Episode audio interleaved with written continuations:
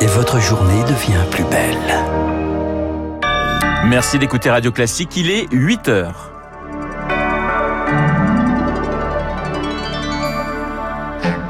La matinale de Radio Classique avec Renaud Blanc.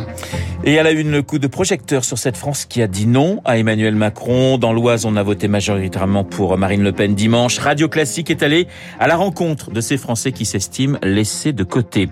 Sommes-nous à l'aube d'une troisième guerre mondiale? C'est la mise en garde de Moscou ce matin alors que Washington réunit ses alliés en Allemagne pour armer l'Ukraine. Et puis, Pékin face au spectre du confinement. La capitale chinoise redoute un scénario à la Shanghai après une recrudescence des cas de Covid.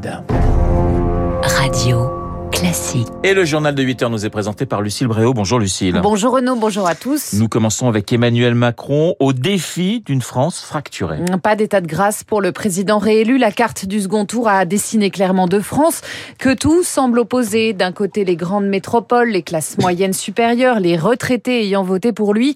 Et de l'autre, une France plus populaire, marquée par un fort sentiment d'exclusion. Elle a voté davantage Marine Le Pen. L'Oise, par exemple, fait partie de ces départements qui ont basculé dimanche à l'extrême droite.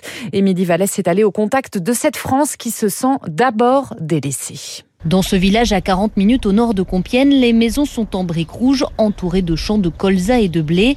On y croise Christelle, factrice en pleine tournée. Électrice de Marine Le Pen, elle ne se sent pas représentée par Emmanuel Macron. Trop arrogant par rapport à nous. On est pris pour des moins que rien en fait. Des paysans quoi.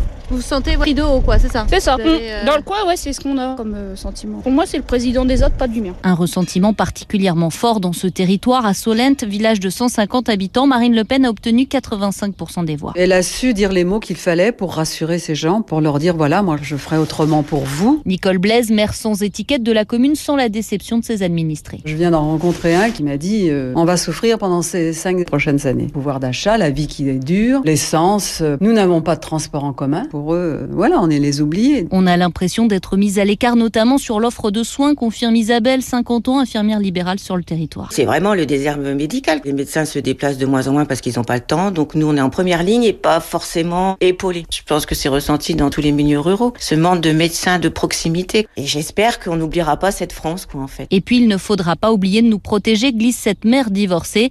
Sa maison a été cambriolée deux fois ces dernières années. Le reportage d'Émilie Vallès dans les communes rurales de l'Oise. Emmanuel Macron, lui, s'est fait plutôt discret hier. Il a passé la journée à la résidence de la Lanterne à Versailles, à plancher sur le futur gouvernement, à enchaîner les coups de fil avec l'américain Joe Biden, mais aussi avec ses deux prédécesseurs, François Hollande et Nicolas Sarkozy. Jeudi matin à 11h, il présidera le dernier conseil des ministres du gouvernement Castex. Priorité du nouveau quinquennat, le pouvoir d'achat. Hausse des prix des carburants, des matières premières, inflation à 4,5%. Pas question d'attendre les législatives de juin pour acter les premières mesures Victoire Fort. L'urgence, c'est le pouvoir d'achat au cœur de la bataille présidentielle depuis des mois. Le président n'attendra pas les législatives pour de nouvelles mesures conjoncturelles et déjà Bruno Le Maire évoque la possibilité d'aller plus loin que les 18 centimes de ristourne à la pompe et de cibler réellement ceux qui se déplacent le plus.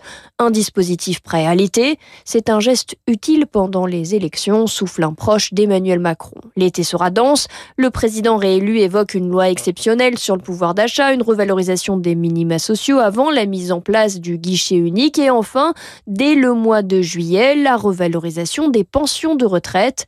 Inflation oblige. Reste une mesure, et pas des moindres, celle dont vont se saisir toutes les oppositions, la réforme des retraites. Le calendrier est esquissé, reprise des discussions au début du mois de juillet pour un projet de loi en octobre. Les informations de Victoire Fort. La bataille des législatives, elle est bel et bien lancée. Conseil stratégique ce matin au siège des Républicains à 11h. La débâcle de la présidentielle fait craindre au parti des défections vers la Macronie.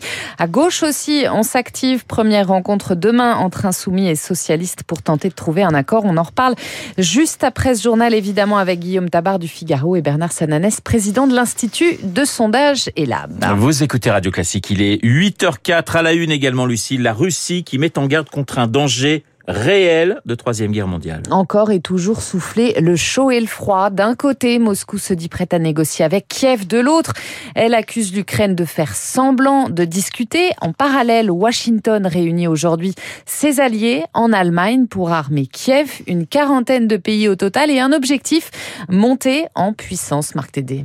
Alors que Washington vient de donner un coup d'accélérateur à ses livraisons d'armes à l'Ukraine pour pousser les Européens à leur emboîter le pas, les États-Unis ont mis en place des systèmes incitatifs, explique le géopolitologue Jean-Sylvestre Montgrenier, spécialiste des questions de sécurité. L'exercice consiste à fournir des armes de conception russo-soviétique qui sont en stock euh, notamment parmi les alliés centre-est européens et en contrepartie, euh, les Américains et d'autres alliés euh, fournissent des matériels modernes de conception occidentale. D'autant que ces dernières semaines, avec l'offensive russe dans le Donbass, les besoins des militaires ukrainiens ont évolué, comme le souligne le général Jérôme Pellistrandi, rédacteur en chef de la revue Défense nationale. Après une défense mobile plutôt de type guérilla anti-char, il faut euh, maintenant une montée en puissance des euh, armements, en particulier euh, de l'artillerie à longue portée, la livraison de blindés.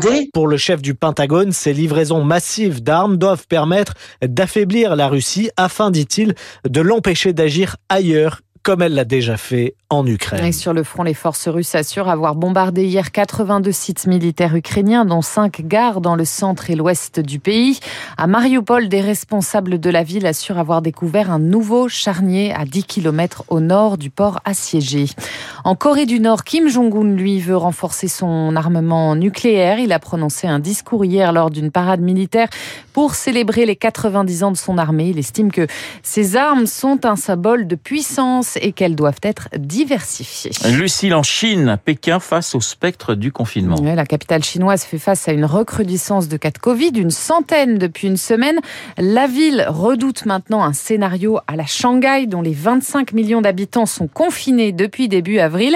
Chloé Juel, pour limiter la casse, Pékin vient d'étendre sa campagne de dépistage. Oui, de très longues files d'attente ont commencé à se former dimanche soir dans les rues de la capitale. Deux mètres de distance entre chaque habitant et les tentes de dépistage bleu fleurissent sur les trottoirs avec ses agents en tenue intégrale blanche. La consigne est claire. Cette semaine, dans la majeure partie de la ville, les habitants doivent chacun effectuer trois tests PCR. Alors la capitale retient son souffle et se prépare au pire. Les Pékinois se précipitent dans les supermarchés et sur Internet pour faire des stocks de nourriture. Pas de pénurie de produits frais ou de première nécessité pour l'instant, mais pour combien de temps? À Shanghai, avec plus de trois semaines de confinement, la question se pose sérieusement. Autre crainte des habitants de Pékin, la peur de l'isolement, d'être envoyé dans les centres de quarantaine où de plus en plus de voix s'élèvent pour dénoncer l'hygiène déplorable et le chaos qui y règne. Les précisions de Chloé Juel. Il a réussi son pari. Elon Musk vient de racheter Twitter. On en parlait juste avant ce journal pour 44 milliards de dollars.